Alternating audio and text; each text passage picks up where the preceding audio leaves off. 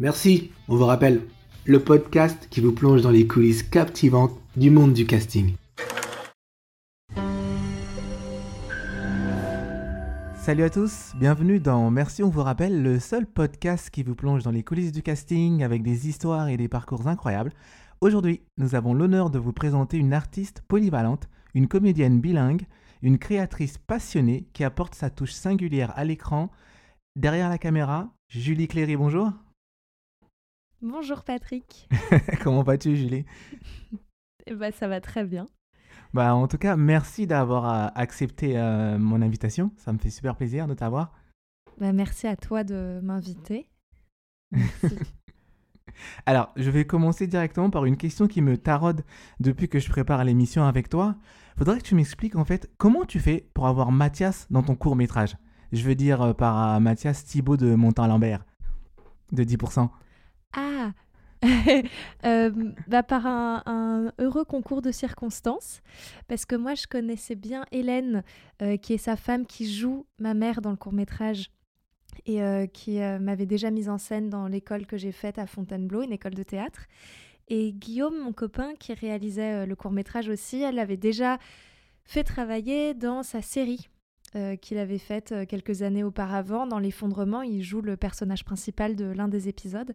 Et donc par ce heureux concours de circonstances où moi je voulais absolument que ce soit Hélène qui joue ma mère et on cherchait quelqu'un pour le père, on se disait bah Guillaume connaissait Thibaut, il a pensé directement à Thibaut et, euh, et ça s'est fait comme ça.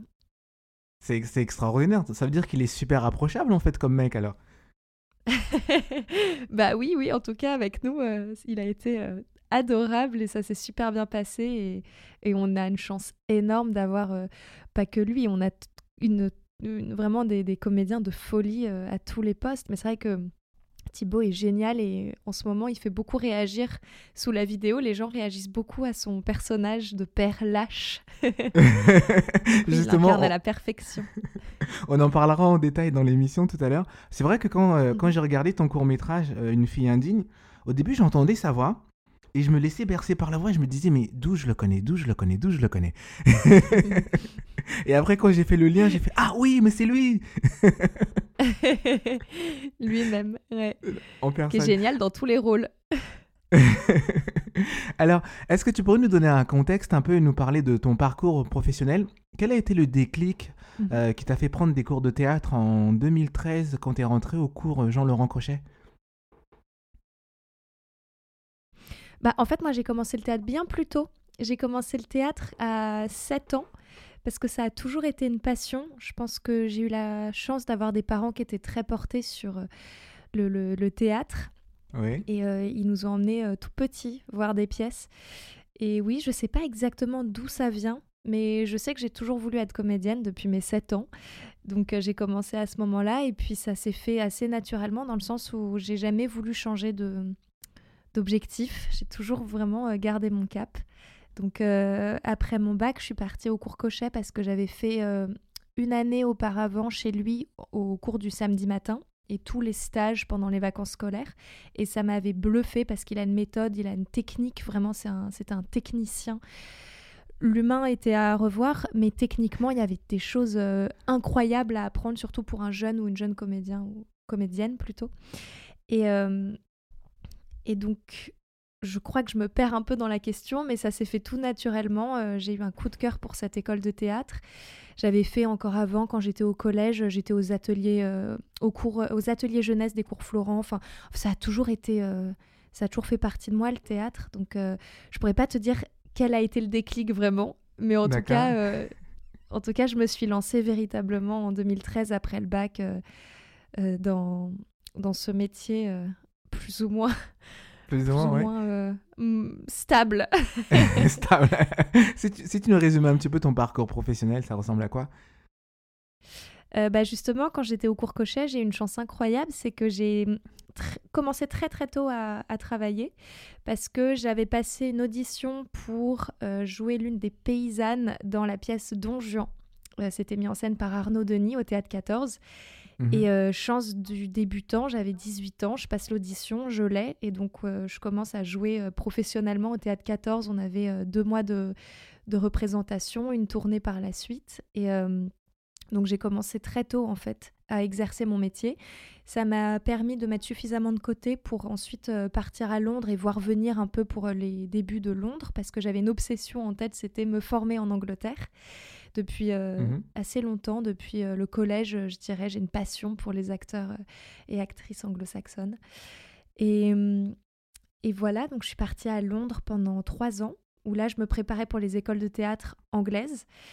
Et j'ai intégré une école qui a été euh, le combo parfait pour moi parce que c'était une école anglaise, mais basée à Fontainebleau.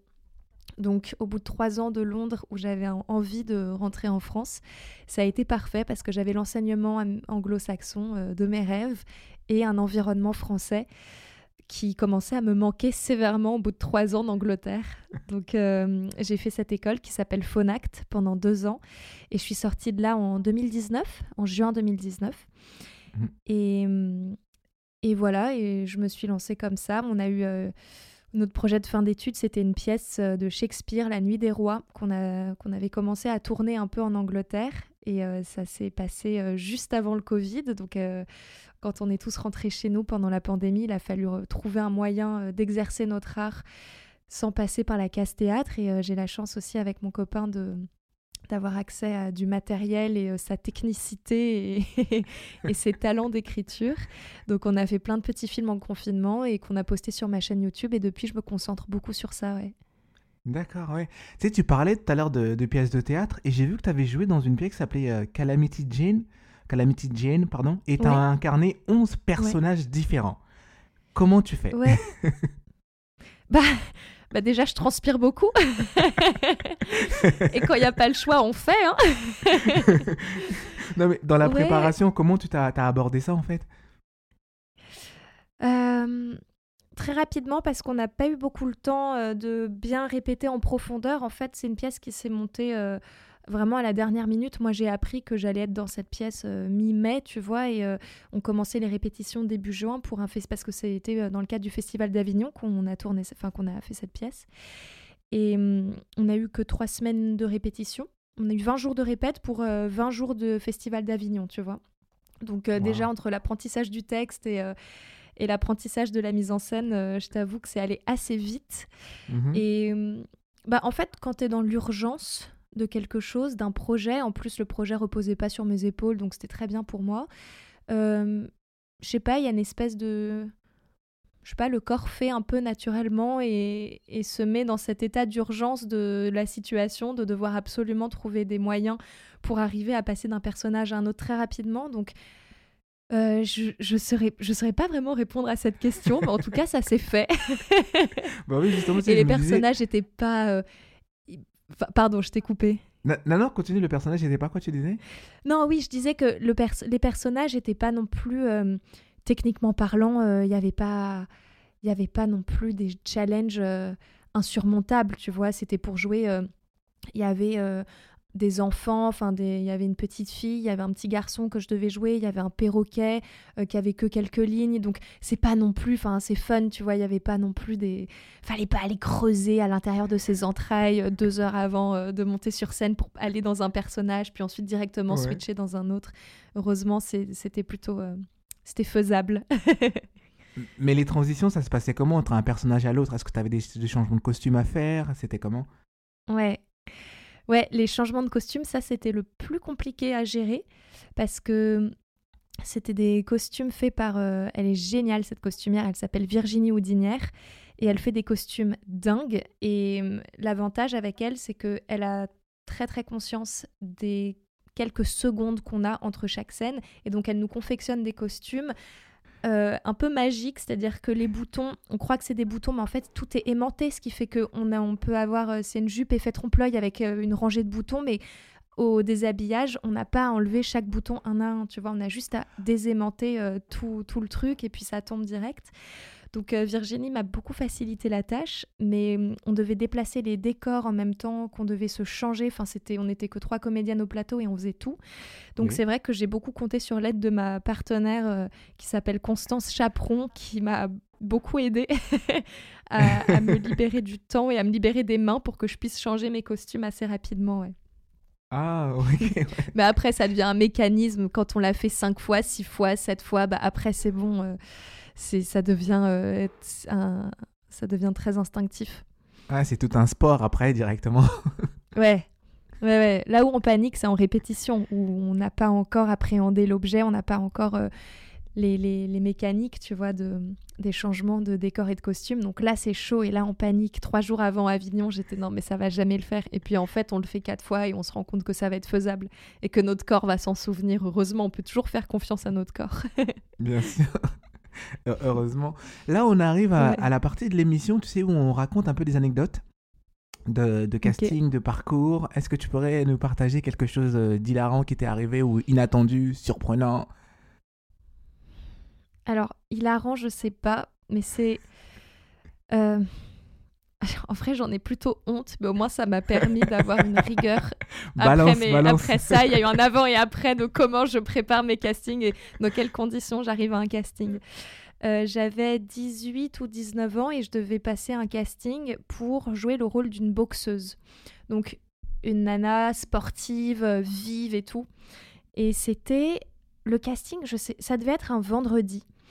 Et la veille, j'étais sortie avec des amis jusqu'à. Enfin, en fait, j'avais fait une nuit blanche. On, était sortis toute la nuit. Je crois que c'était. euh, c'était peut-être en juin ou. Enfin, vraiment, peut-être en septembre. Je sais pas. Je me souviens qu'il faisait beau, il faisait chaud. Et on avait fait la fête. Et euh, on avait fait tellement la fête que. euh, je m'étais un peu trop imbibée d'alcool. J'étais malade. Et je suis rentrée chez moi juste pour prendre une douche, pour me changer. Et j'ai pas eu le temps de, de, de dormir. Et je vais directement au casting. Et le casting était au bout de la ligne 9, je crois. Et euh, entre l'avant-dernière station et la dernière station, j'ai une envie de vomir qui me prend. Mais c'était horrible. Et euh, et il y a un temps très très long entre ces deux dernières stations. Et je me retenais, je me retenais, je me retenais. J'essayais de penser à mon personnage, mais impossible. J'étais crevée, j'étais encore, euh, j'étais encore bourrée. Enfin, vraiment, il n'y avait rien qui allait.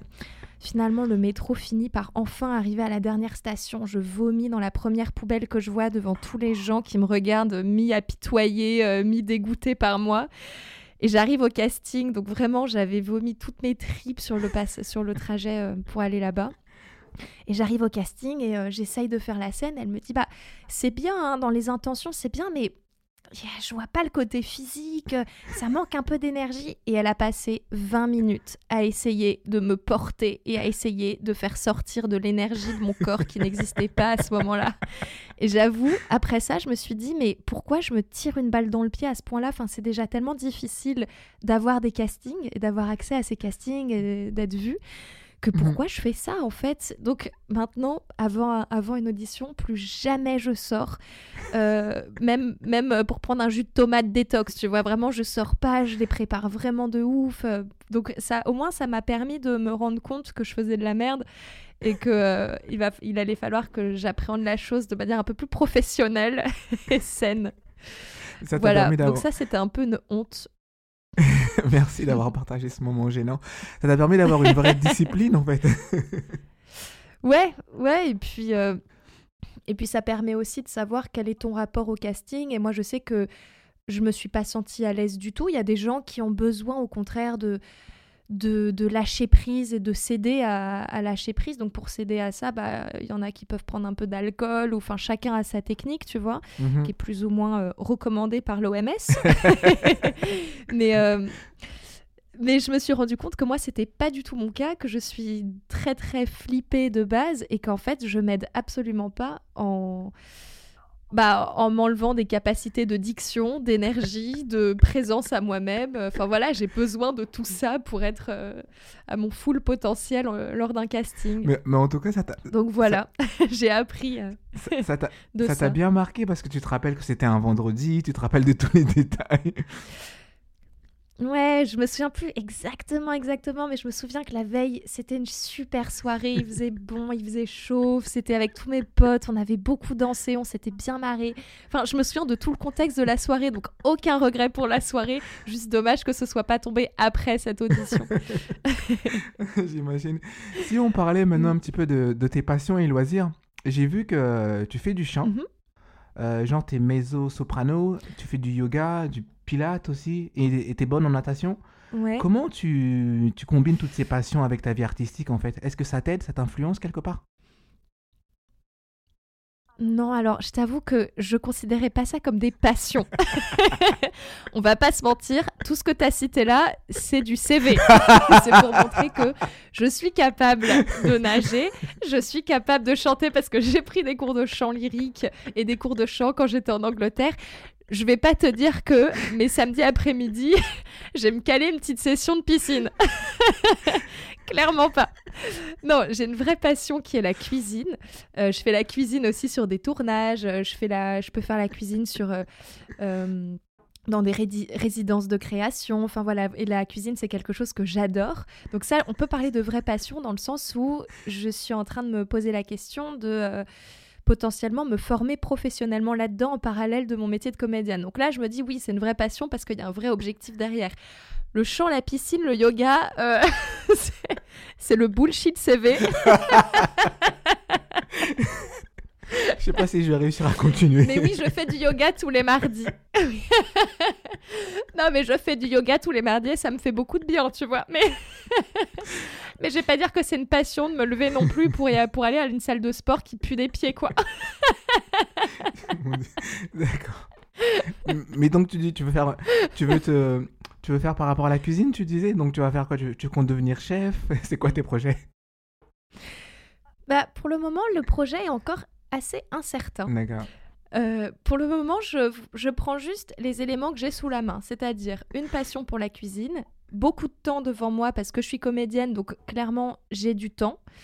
Euh, et, et, surtout l'envie potentiellement, alors c'est sur du plus long terme, mais d'avoir pourquoi pas un lieu à moi, effectivement, mhm où euh, je pourrais où je pourrais vendre mes petits mes petites lasagnes, euh, mes petits gâteaux, voilà, mes petits trucs quoi. D'accord. mais je sais pas encore j'ai pas encore de projet très très clair, mais je me dis que comme c'est quelque chose qui me passionne, mhm. pourquoi pas avoir un passer un CAP, tu vois, moi c'est de la cuisine végétale que je fais. Mhm. Pourquoi pas passer un CAP de cuisine végétale? Parce que ne serait-ce que dans, dans, dans, le métier que je fais, il y a toujours besoin de catering. Euh, il y, a toujours besoin de personnes qui font la cuisine pour des, pour mhm. des événements, des tournages mhm. et tout. Et le fait d'avoir un, un, diplôme, bah, déjà, moi, je me sentirais euh, plus légitime. Et, euh, et je pense que c'est je, ne sais pas très bien où je vais en venir, j'ai perdu le fil de ma pensée, mais en tout cas, oui, c'est une possibilité que j'envisage, mais je sais pas encore sous quelle forme exactement. T'inquiète pas, je, vais t'aider parce que c'est vraiment une bonne transition pour ma prochaine question, parce que j'aimerais justement qu'on parle un peu de ton équilibre professionnel et personnel à la ah. fois. Et euh, j'ai vu que tu travaillais beaucoup avec euh, ton copain, qui est euh, Guillaume Desjardins. Et je voudrais savoir en fait comment tu combines ça, le, travail, le fait de travailler ensemble, c'est les projets créatifs et tout en même temps le côté pro, tu sais, c'est personnel, professionnel. Comment on combine ça en fait?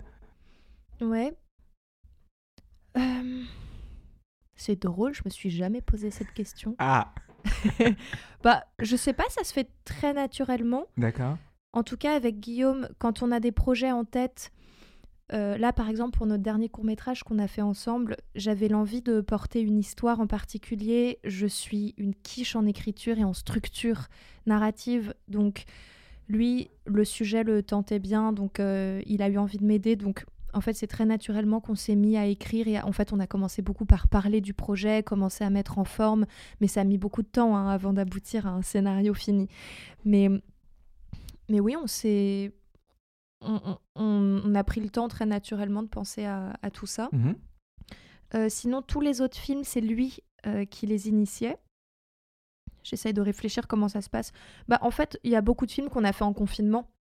Donc euh, en confinement, on n'avait que ça à faire, ça et des gâteaux, tu vois. Donc, donc ça s'est fait. il avait une idée, il écrivait ou la c'est ça.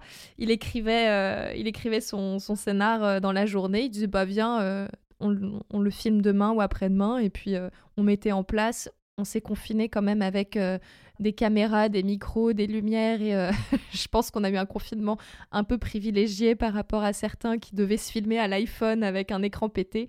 Guillaume a beaucoup de matériel à disposition, donc ça c'était quand même très chouette. Et sinon, pour les autres projets, bah non.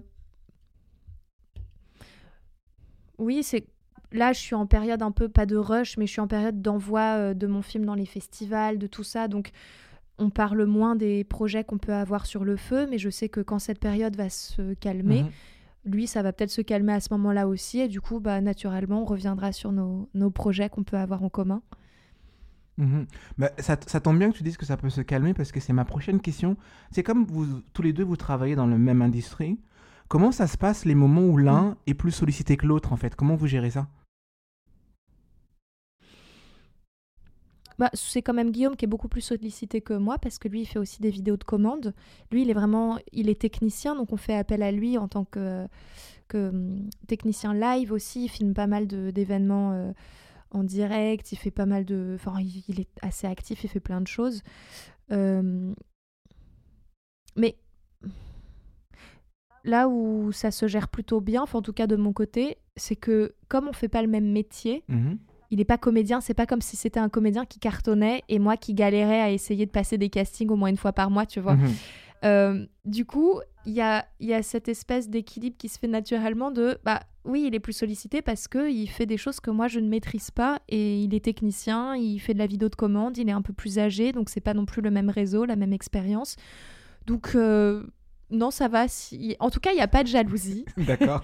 des frustrations de temps en temps, mais c'est des frustrations qui sont pas liées à l'autre, c'est des frustrations personnelles. Moi, je sais que j'aimerais bien, oui, être plus active et faire plus de projets, mais c'est le cas de beaucoup de monde, je pense. Mhm. En tout cas, beaucoup de comédiens et de comédiennes que je peux connaître. Mais, euh, non, ça se passe bien parce que quand il est euh, très sollicité, bah, du coup, je me concentre sur mes projets à moi. Et puis quand ça se calme pour lui et que euh, moi j'ai du temps, bah, on se remet au travail de nos projets en commun et, et voilà. Ouais. Bah, en fait, j'ai pris ton exemple parce que je sais que quand on est comédien, comédien, acteur, etc., des fois, on a du mal un peu à se mettre avec des gens qui sont dans notre même domaine que nous.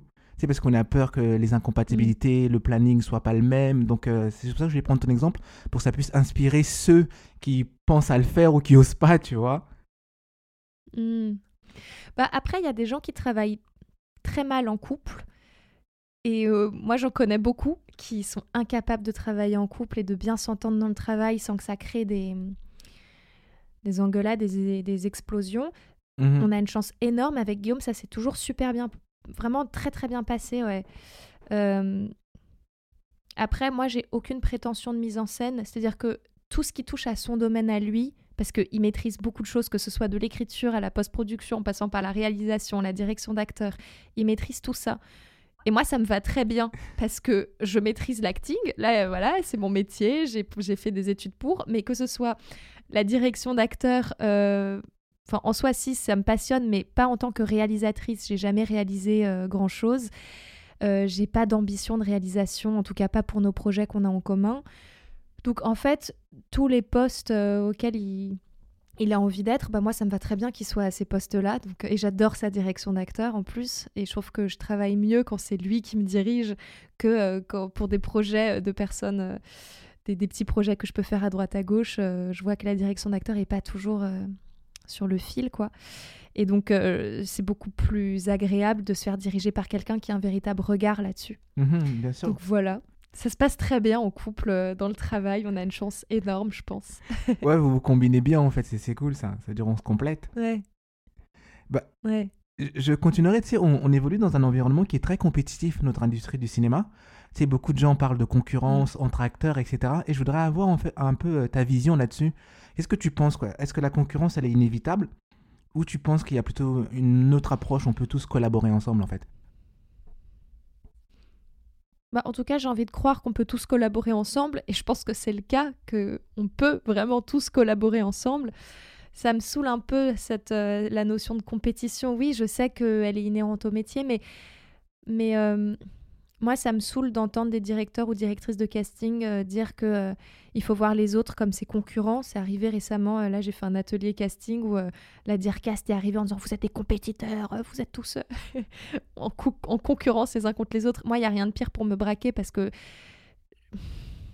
Parce qu'il y a une part de moi qui n'y croit pas à 100%, dans le sens où si on correspond au personnage, bah, il n'y a pas de compétition qui soit. Y a Oui, il peut y avoir des filles qui ont exactement le même emploi que moi, mais ce sera jamais la même façon de parler, ce sera jamais le même rapport au monde, ce sera jamais la même les mêmes gestes, la même façon de penser, tu vois. Enfin, on n'aura on on jamais la même énergie. On est chaque, euh, on est tous uniques. Et euh, c'est très bateau de dire ça, mais, mais du coup, euh, ouais, la compétition la compétition comme on la véhicule dans ce milieu, je- j'ai pas envie d'y croire trop, quoi. Mhm. Si, c'est un peu paradoxal parce que oui, en soi, il y en a de la compétition, mais euh, je sais pas, je suis peut-être pas suffisamment dans le milieu pour voir exactement à quelle échelle elle joue cette compétition-là. Mais, euh, mais ce qui est sûr, c'est qu'il y a beaucoup plus de, de demandes que d'offres. Donc, euh, Mhm.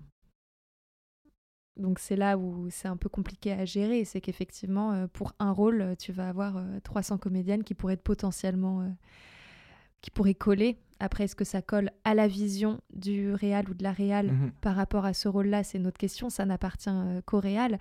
Mais. euh, Mais ouais. Bah, moi, j'aime bien euh, ton mindset et ta, ta manière de penser parce que est-ce que c'est ça qui t'aurait poussé en fait à créer des vidéos sur YouTube pour faire donner des conseils sur l'acting Euh, Tu vois ce que tu fais sur YouTube en fait? Oui, oui, oui, clairement. Bah, c'est vrai que bon, c'est une petite chaîne. hein, euh, pour le moment, on est, euh, c'est très niche vu que Ouais. c'est une chaîne qui est dédiée à la direction d'acteurs. Euh, j'ai commencé par faire des face cam pour essayer de partager les déclics que moi j'ai pu avoir dans mon métier de comédienne. Mais après, ce qui m'intéresse davantage, c'est vraiment la direction d'acteurs et comment les gens qui sont vraiment dans le milieu approchent la direction d'acteurs, enfin abordent la direction d'acteurs. Parce que c'est vraiment euh, une passion chez moi. De... C'est, une exploration sans fond. Donc euh, moi, j'ai envie de creuser chez les uns et chez les autres parce que je pense que on peut apprendre de tout le monde et euh, on, on est tous riches de nos petites techniques et peut-être qu'une petite technique va pouvoir marcher chez toi et pas chez l'autre. Du coup, bah, je suis de la politique. Venez, on partage tout ça et ensuite chacun se fait sa popote interne. Et, et oui, clairement, c'est une volonté de ma part de d'être plutôt dans le partage d'informations plutôt que d'être dans le dans la rétention d'informations parce que il n'y a pas de rétention d'informations à faire dans ce milieu. En fait, c'est tellement de c'est tellement subjectif. Euh, Enfin, il n'y a pas de recette secrète pour euh, comment être un bon acteur ou une bonne actrice. Euh, Il n'y a pas de miracle en fait. C'est des sensibilités qui plaisent ou qui plaisent pas, qui collent ou qui collent pas. Et je pense que comme c'est un métier où on n'arrête pas d'explorer de projet en, projet, on continue d'apprendre sur soi, sur notre façon de travailler, sur on affine toujours plus nos, techniques de comédiens et de comédiennes. Donc je pense que plus on peut avoir d'outils à portée de main pour les mettre en pratique, bah mieux c'est parce que plus on, plus on augmente notre propre exigence et, et notre propre envie de, de continuer d'explorer tout ça. C'est pour ça que c'était important pour toi en fait de partager tes connaissances et tes expériences avec les autres acteurs. Ouais, mais sans prétention, dans le sens où je m'estime pas, euh, j'estime pas avoir tout compris du métier, tu vois, loin de là. Mais il y a un pas début. Meryl Streep non plus. hein.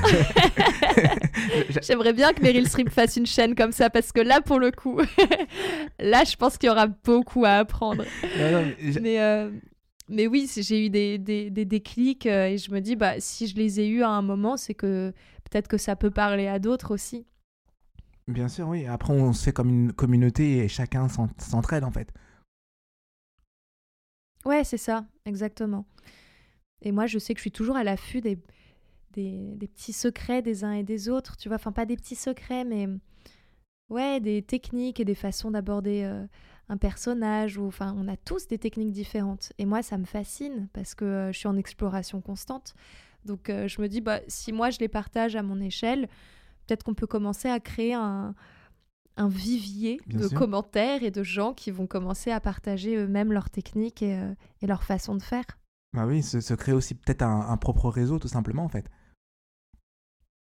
Oui, à la base, c'était pas trop l'idée. C'était vraiment juste euh, venez, chacun balance ses, ses petits trucs et astuces et puis euh, et on essaie de grandir ensemble. Mais euh, mais oui, en effet, ça. Bah forcément, comme c'est une chaîne YouTube, là, comme ça commence à, à grandir lentement mais sûrement, et Mhm. donc euh, ça crée une communauté, ça c'est sûr. Bah, moi justement, c'est c'est comme ça que je t'ai découverte, euh, découvert plutôt, euh, en regardant sur YouTube et tu faisais des interviews. Et ma question, ça serait Ouais. comment on se sent quand on passe de l'autre côté?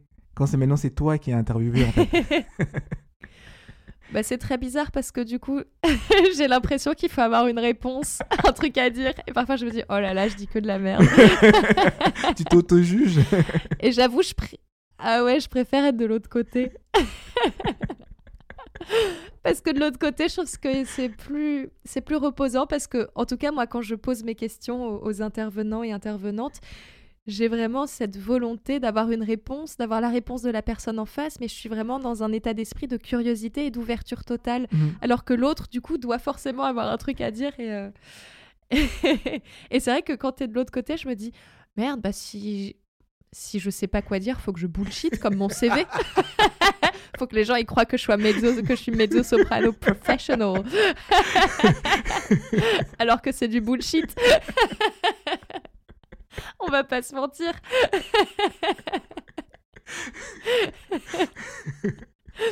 Voilà.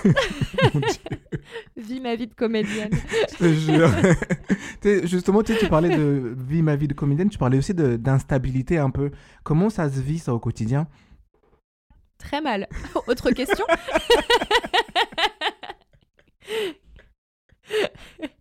Ah ouais, non, c'est un enfer. C'est vraiment un enfer, cette, euh, cette instabilité, parce que... Enfin, un enfer pour le moment, ça fait 4 ans que j'ai la chance d'être intermittente. Euh, je sais pas comment je réussis à renouveler mon statut. Je le fais passer avec les mains, les pieds, euh, vraiment euh, tout, tout, ce que j'ai, quoi. J'essaye, mais ça passe toujours ric-rac chaque année. Mais cette espèce d'épée de Damoclès, de devoir faire ses cachets, parce que moi, je fais beaucoup de projets bénévoles aussi. Et hum, et bah, ne serait-ce que pour euh, des pièces de théâtre, tu vois, euh, là, euh, l'un des derniers projets que j'ai fait, j'ai été payé pour trois semaines de représentation, mais tout le mois de répétition en amont n'a pas été payé ni déclaré. Donc en fait, pour deux mois de travail, tu es déclaré que la moitié, ce qui est monnaie courante dans ce métier, mais ce qui fait que bah, il faut quand même les trouver, ces 43 cachets. Et, et du coup, parce qu'on n'a pas tous l'opportunité de jouer euh, au moins 43 fois de manière déclarée. c'est ça le c'est ça le, petit twist. Parce que jouer 43 fois dans l'année, il n'y a pas de problème. Après, est-ce que c'est rémunéré et déclaré? C'est une autre question. Donc c'est un enfer pour moi de, de répondre à cette question parce que c'est très paradoxal. J'ai la chance d'en vivre et d'être intermittente, ce qui n'est pas du tout le cas de beaucoup de monde. Donc déjà, je m'estime très très privilégiée. Euh, après, c'est vrai que là, par exemple, on est euh, début février. J'ai pas fait, euh, j'ai pas encore fait de cachet depuis le début de l'année. J'ai fait plein de petits projets euh, bénévoles, mais des projets qui sont pas rémunérés. Et, et la panique commence à monter. ouais, là, on est le 2 ou le 3 février. Je pense qu'à partir du 7 février, je vais commencer à mettre en alerte rouge, tu vois, alors que je renouvelle fin décembre. Mais si tu veux, c'est une espèce de, c'est une constante dans dans le dans l'arrière de mon cerveau. Et c'est dur à gérer parfois parfois je prends avec recul et philosophie, puis il y a des jours, des dimanches soirs où il n'y a rien qui va, et, là c'est là c'est les flots bleus dans mes yeux. tu réponds euh, Est-ce que ça veut dire que c'est quelque chose qu'on a constamment en tête? Alors dans ce cas-là, on se dit ah, on commence à compter les jours à, l'approche du renouvellement, tout ça? Bah moi c'est le cas, ouais. Ouais, ouais. Et pas qu'à l'approche du renouvellement. Hein. ça commence. Euh, 9 mois, 10 mois avant le renouvellement, en moyenne. où je me dis, mais comment je vais faire cette année? Parce qu'en fait, chaque année, j'ai tellement l'impression de, de renouveler le statut sur un coup de chance mhm. que je me dis, c'est des coups de chance, mais du coup, ça ne se renouvellera pas. C'est des one-shot, tu vois. Et, euh, et je sais pas je sais pas comment la chance peut continuer d'arriver tous les mois, enfin tous les ans comme ça. Donc à chaque fois, je me dis, mais en fait, euh, j'ai tellement eu mon intermittence sur un, malentendu l'année dernière que cette année, c'est sûr, ça passera pas. Bon, pour le moment, ça fait 4 ans que ça passe, mais, euh, mais je fais plein d'autres choses à côté. Par exemple, j'ai été cadreuse euh, sur, sur quelques projets où là, ça m'a fait des cachets aussi. J'ai fait, bah, je te disais, la cuisine pour, pour des événements où je demande à être payée, non pas en tant que technicienne, mais en tant que comédienne. Enfin voilà, on trouve toujours des moyens pour pour faire passer le truc, en espérant très fort que ça passe. Donc, est-ce que ça, ça serait un conseil à donner genre, aux acteurs d'être polyvalents, en fait, un peu? En vrai, j'ai aucun conseil à donner à personne. Hein. chacun, euh, chacun fait ce qu'il peut et c'est déjà énorme. Euh, bon, en tout cas, je sais que moi, je n'arrive pas à faire mon statut en étant uniquement comédienne, parce qu'en plus, quand je mène des projets, moi, bah, je les mène bénévolement et ça me prend beaucoup, beaucoup de temps. Mais euh, bah, du coup, je me paye pas non plus sur le travail que je fais. Et du coup, bah, je peux compter, j'essaye de compter sur d'autres qualités que je peux avoir, enfin d'autres compétences, je veux dire, que je pourrais avoir mmh pour, pour faire mon statut. Après, si des gens arrivent à faire leur statut en étant uniquement comédien ou comédienne, bah tant mieux, foncez. Et, mais ce qui est sûr, c'est que diversifier ses compétences, au moins, ça permet de s'assurer des, des petits cachets par-ci par-là, quoi. D'accord. Tu, tu, tu, tu, parlais de projet, j'aimerais bien qu'on revienne sur ton projet Une fille indigne. Tu nous parles un peu, que si je me rappelle, tu avais dit que c'était un projet que tu avais écrit à quatre mains. ouais. Est-ce que tu pourrais nous en parler un peu, le début, d'où est née l'idée en fait exactement? Oui, bah, c'est un projet qui date d'il y a déjà 2-3 ans, je dirais. Il est assez, euh, assez, enfin, pas assez vieux, mais dans le sens où le projet fini est sorti là il y a un mois. Non, non, il y a. Qu'est-ce que je dis? Je sais plus. Une semaine. Il, une semaine. Sorti il y a une semaine, voilà. Bonjour, on est en 2024. Et il est sorti il y a peu de temps. Mais, euh, mais on a commencé l'écriture de la première version en 2021, je crois, ouais. Donc ça, ça commence à, dater. Et bah, c'était l'envie de raconter un, en tout cas des sensations très personnelles de rapport de parents à enfants et de d'amour inconditionnel qu'un enfant peut porter à, l'un de ses parents et pas remettre en question l'amour de ses... Enfin, on peut, en tant qu'enfant, euh, se remettre en question soi au lieu de remettre en question euh, la santé mentale de ses parents. Je vais le dire comme ça. et, euh, et quand un parent est dans une dans une fragilité euh, émotionnelle, on va dire, c'est l'enfant qui prend sur lui et peut se demander où est le problème, ce qu'il a fait de mal. Enfin, moi, en tout cas, ça a été mon cas. J'ai une relation, enfin, j'avais une relation très conflictuelle avec ma mère et, et ça me bouffait cette histoire et j'avais qu'une envie, c'était de pouvoir l'exprimer quelque part. Et voilà, donc le projet est né quand même d'une d'une histoire oui, euh, très personnel, mais après que j'avais envie de rendre en fiction, j'avais pas du tout envie de parler de mon histoire personnelle, j'avais envie de parler de sensations vécues, de sensations intimes, mais pas de mon histoire, euh, voilà. Donc on on a quand même gardé en, en trame de fond la relation mère-fille dysfonctionnelle, et euh, on l'a, voilà, on, est parti sur cette idée. Au début, je pensais que je voulais parler d'avortement, alors qu'en fait, on a fait fausse route pendant plus d'un an, donc on est reparti à zéro euh, juste avant le tournage pour recentrer l'histoire sur la relation toxique entre une mère et sa fille. Mhm. Et, et, je l'ai écrit avec Guillaume, ce projet. C'est lui qui l'a réalisé. C'est moi qui joue le personnage principal. Parce que bon, quitte à être comédienne et écrire, bah, autant s'écrire des rôles. Mhm. Et, et, voilà, on a, on a une fiction de 33 minutes sur ce thème qui est euh, une relation euh, mère-fille où la fille essaye de tout faire pour rendre sa mère heureuse et, et n'y arrive pas parce qu'on ne peut pas rendre nos parents heureux. Et, euh, et voilà. Bah oui, moi tout. Et je voulais montrer aussi les secrets de famille, la manipulation, tout ça. Mais pardon, je Non, non, non, il n'y a, pas de problème. Je voulais juste dire que j'ai pas eu l'occasion de te le dire, mais félicitations parce que c'est un super beau projet. Je l'ai regardé, c'est très poignant et euh, on s'y accroche dès les premières secondes en fait. Dès qu'on regarde, on est scotché et on bouge plus. Ah bah merci beaucoup. Ça me touche trop d'avoir les retours des gens parce que comme c'est tout frais, je, je prends. non, non, c'est vrai. c'est bah, déjà, je pense que tu peux le voir par rapport à son succès. En une semaine, tu as déjà dépassé les 16 000 vues. C'est déjà pas mal, je trouve, non?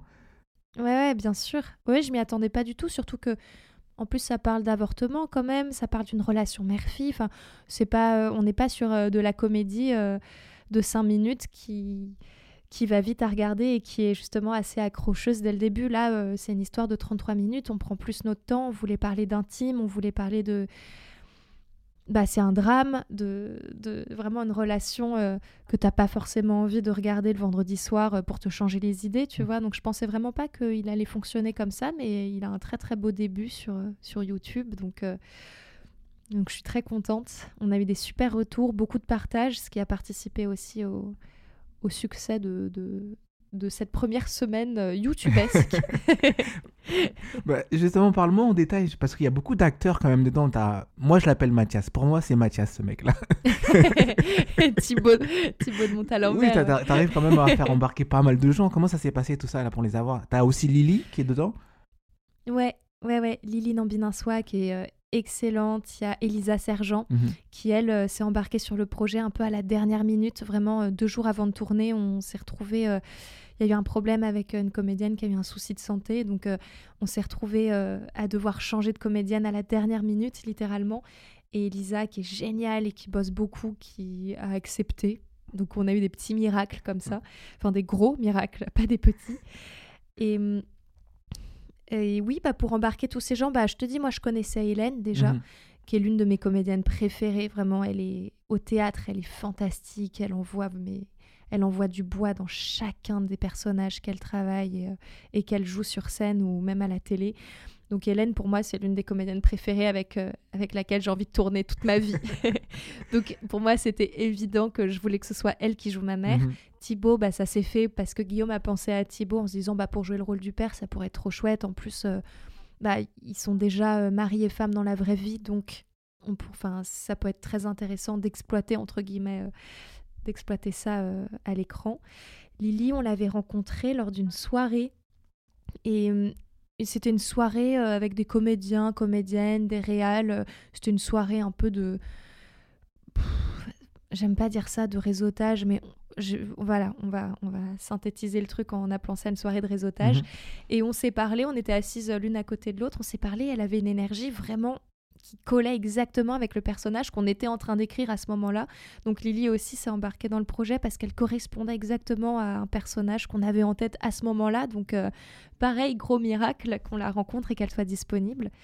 Et, euh, et tous les autres comédiens et comédiennes qui étaient top, on avait Bénédicte Vrignot qui est génial, Fabrice Herbeau et Marie Deveau aussi qui sont excellents, qui jouent les amis des parents. Mhm. Et c'est- on pourrait croire que oui, les petits rôles, ça a moins d'importance, mais en fait, avoir des comédiens qui sont aussi exigeants et exceptionnels, bah, ça participe à, à la crédibilité de l'histoire. Donc, on a eu une chance de dingue, vraiment.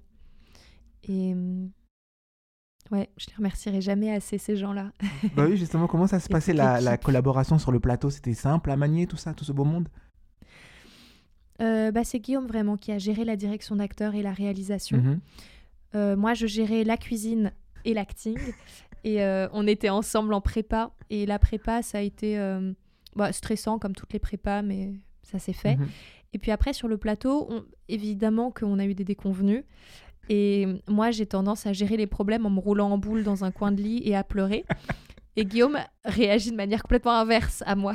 Ce qui fait qu'il est beaucoup plus proactif et ça marche beaucoup mieux. Donc, il m'a dit T'inquiète pas, je vais gérer ce, ces petits problèmes-là. couac. Donc, c'est lui qui a géré tous les petits problèmes techniques à la con que moi je ne pouvais pas gérer, trop occupée à me noyer dans mes larmes. Mhm. Et, euh, et donc ça s'est très bien passé parce que, parce que je suis entourée de gens qui ont un peu plus euh, l'esprit pratique que moi. je, je vois ça. Tu, sais, tu parlais de Guillaume, et quand je faisais mes, mes recherches, je suis tombé sur quelque chose qui s'appelle Atelier 7. Oui. Est-ce que tu peux nous en parler un peu? Parce que c'est un nouveau genre de- d'école de, cinéma, un peu, non? Oui, alors c'est pas vraiment une école. Euh, lui, il veut plutôt qu'on appelle ça une résidence démocratique. Mhm. Et c'est une résidence de création, donc ça s'adresse à des personnes euh, qui travaillent dans l'audiovisuel, à des vidéastes. Euh, c'est une résidence qu'on a, qu'il a montée avec d'autres amis euh, en 2020 et 2021. Mhm. Donc c'est avec Jérémy Bernard et Réa Simon qu'ils ont monté ça. Et hum, bah, l'idée, c'est qu'ils louent un lieu. La première année, c'était un chalet à la montagne, c'était trop bien.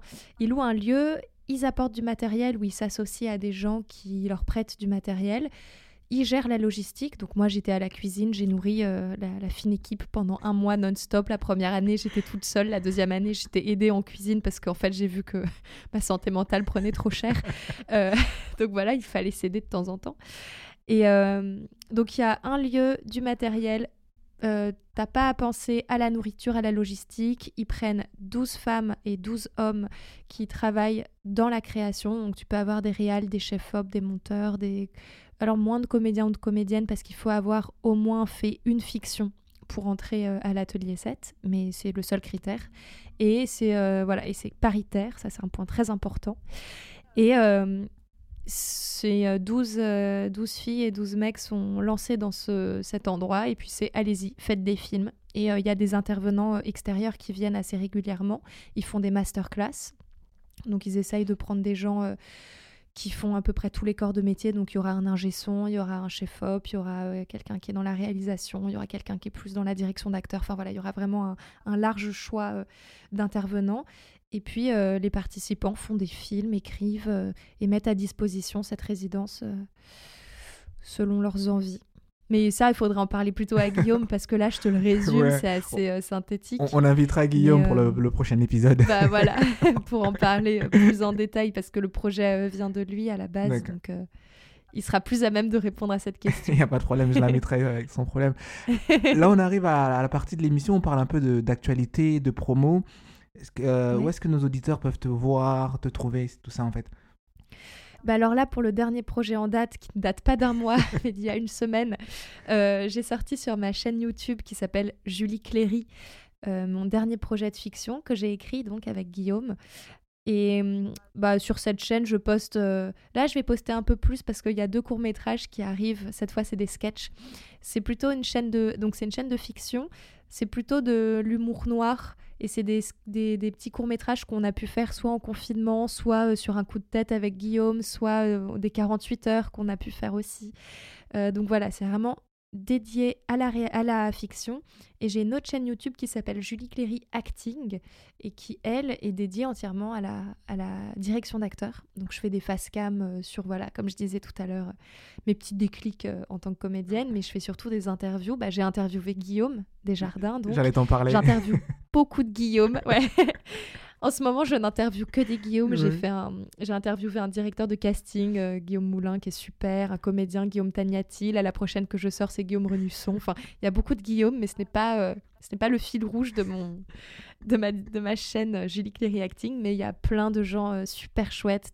J'ai des intervenants vraiment géniaux qui ont accepté gentiment de, de venir me parler de leur rapport à la direction d'acteurs et leurs secrets, leurs techniques. J'ai eu Alexis Michalik, euh, il y a eu Joe Blatchley, qui est un ah super directeur d'acteurs, euh, Laurent de Montalembert, qui était le directeur de mon école à Fontainebleau. Mhm.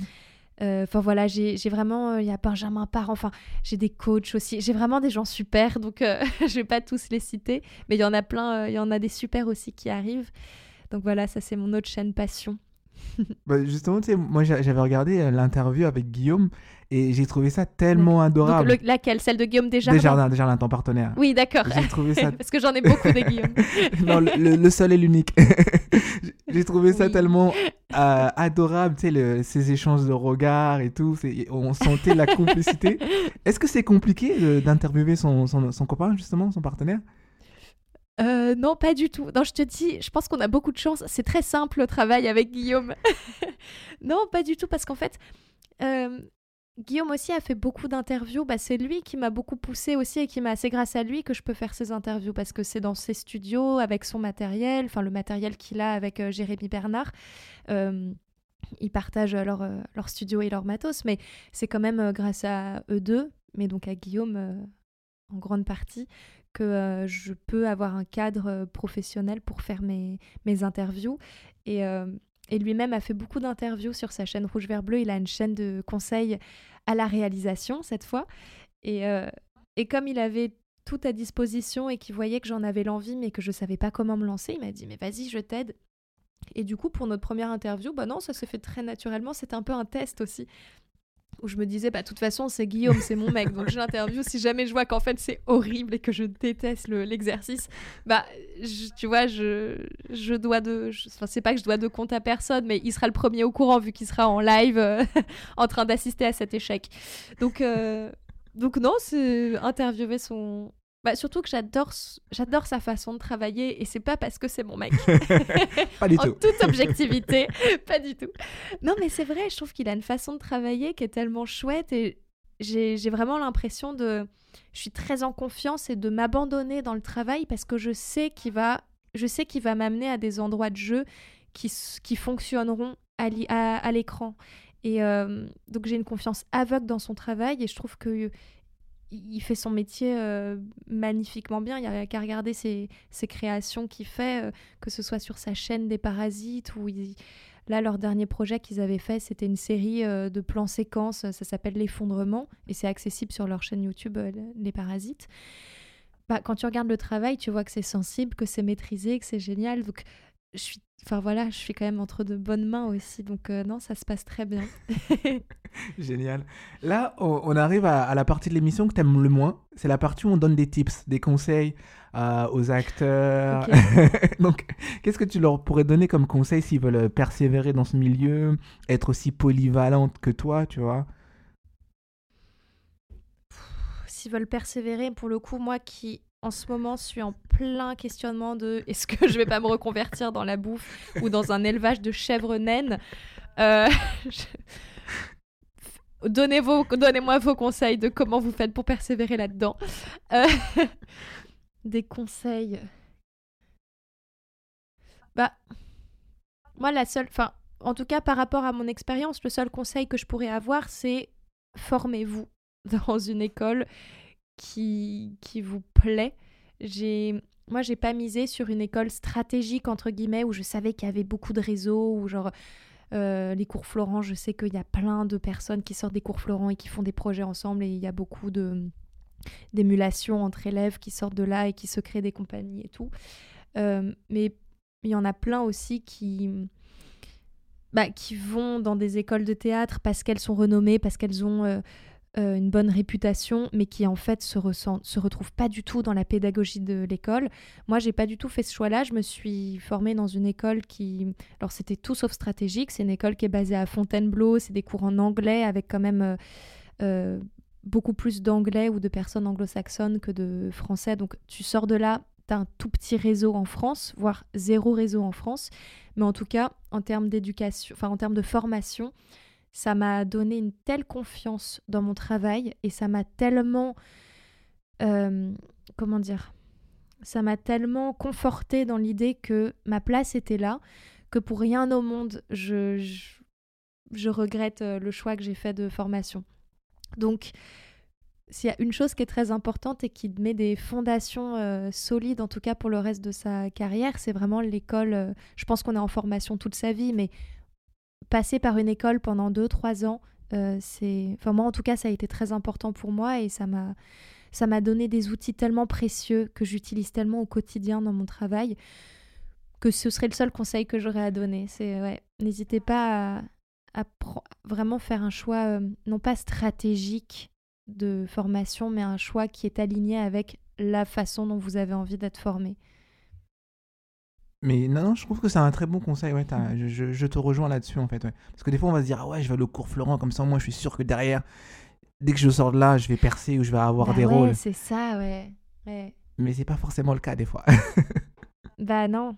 Et je fais du coaching aussi à côté. Et euh, ça m'est déjà arrivé de coacher des gens qui sortaient d'écoles, euh, bah, typiquement des cours Florent ou d'autres écoles de théâtre qui sont plutôt cotées. Mmh et en fait, euh, ils ont aucun outil, ils ont, enfin, ils ont juste eu des mauvais profs, ils sont pas tombés dans des bons groupes, ou alors personne les a. Il n'y a pas eu de, de, travail de groupe suffisant pour qu'ils se sentent euh, à l'aise. Et, euh, et ouais, je suis tombée sur des gens où je me disais, mais comment, comment tu peux laisser un élève payer trois années d'école et le laisser sortir avec aussi peu de technique et aussi peu de niveau et aussi peu de, de confiance dans ses capacités même? Et ça m'a beaucoup étonnée. Et je sais que dans mon école, ça ne se serait jamais passé comme ça. Parce qu'il y a un cadre, il y a une véritable pédagogie. Euh, moi, je viens d'une. Donc, euh, c'est une école qui met, le, qui met le paquet sur le travail de groupe. Et euh, on a beaucoup, beaucoup bossé le travail de cœur. Vraiment, on est là pour s'aider les uns les autres. C'était toujours la phrase c'est tu trouves dans l'autre ce que tu cherches en toi, en fait mais tout est dans l'autre, dans l'autre, dans l'autre. Va pas le chercher ailleurs, c'est dans l'autre. Et donc on a été, on a eu une formation qui nous a permis de, bah, de faire confiance aux autres et du mhm. coup de, je sais pas, d'accéder à des choses dans le jeu qui sont un peu plus dans le lâcher prise et dans la confiance dans ses partenaires de jeu. Et c'est pas le cas de toutes les écoles. Il y a beaucoup d'écoles qui vont former beaucoup plus sur l'individuel et sur le trouve en toi, comment tu vas te faire violence pour essayer de trouver des trucs en toi. Et ça parle peut-être pas à tout le monde cette formation et enfin cette façon de faire. Et voilà. Non, non, mais Donc pour moi, la formation est très importante. C'est très beau ce que tu dis parce qu'en même temps qu'on est acteur, il y a aussi cette euh, générosité qui joue. Tu sais, mm. on n'est pas juste euh, centré sur le moi. C'est-à-dire que si on a une scène, bah, je vais te donner, tu me donnes. Tu sais, on, est, on se tire l'un bah ouais, bien sûr. Bien sûr.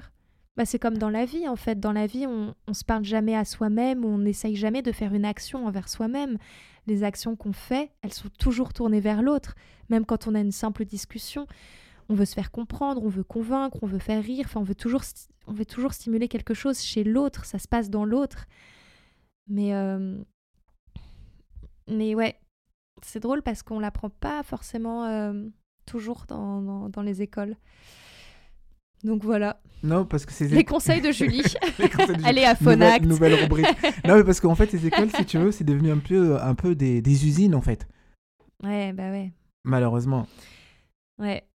Des usines et qui jouent aussi beaucoup sur leur renommée. euh, diac- Enfin, je vois les cours Florent, ils surfent sur la renommée. Ils ont euh, des milliers d'élèves chaque année et sur ces 1000, va peut-être y en avoir un qui va percer tous les 5-10 ans et ils vont jouer sur cette renommée-là. Devenez le prochain Gad Elmaleh. Je dis Gad Elmaleh parce que quand je faisais les ateliers jeunesse au cours Florent, euh, Gad Elmaleh était en plein, euh, en plein boom. Et euh, on parlait que du fait qu'il avait fait les cours Florent et que du coup, nous, peut-être aussi un jour, on allait avoir son parcours. Et je trouve ça un peu malhonnête de, de surfer sur la notoriété des happy few, euh, des 0,1%. Et effectivement, en termes de quantité, bah, sur 1000, tu as plus de chances, oui, d'avoir un élève qui va sortir du lot que si tu fais une petite école qui a que des promotions de 20 personnes. Mais ça veut pas dire euh, que la chance va pas, va pas t'arriver. Et je parle pas forcément de chance. Enfin, il y a plein de gens qui Mhm. exercent leur métier euh, sans forcément s'appeler Gad Elmaleh ou, ou Meryl Streep et qui, euh, qui vivent très bien. Non, je te rejoins là-dessus parce que quand tu dis publicité malhonnête, quand on sait que surtout Gad Elmaleh n'est pas resté si longtemps que ça dans les- cette école, sais, c'était juste un passage pour lui en Bien fait. sûr. Donc, Bah, euh, Bien sûr, bah, comme toutes les écoles. Ils, surfent, ils essayent, c'est marketing, ils essayent quand même d'essayer de trouver tous les arguments qui vont faire venir des gens euh, parce qu'ils ont des lieux à gérer, ils ont des profs à payer et ils ont un business à faire tourner. Ça reste un business. hein. Bah oui, non, c'est Mm. On, on- on va arrêter de tirer sur l'ambulance, Julie. C'était. C'était, euh, c'était c'était agréable de, de passer ce moment avec toi, de discuter, d'en apprendre un peu plus avec toi. c'était très chouette. Très chouette. Et euh, j'espère que tu vas l'ouvrir, euh, ce restaurant.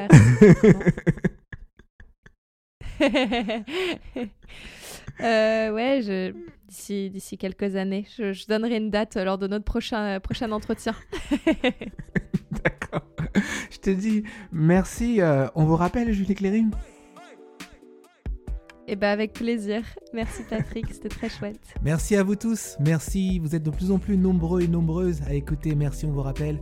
Continuez à vous abonner à nos réseaux sociaux. Ça nous permet de grandir et de vous avoir des invités exceptionnels. Alors merci, continuez, ne lâchez pas. Merci à DJ de Combo à la réalisation. On se retrouve dimanche prochain pour une nouvelle interview.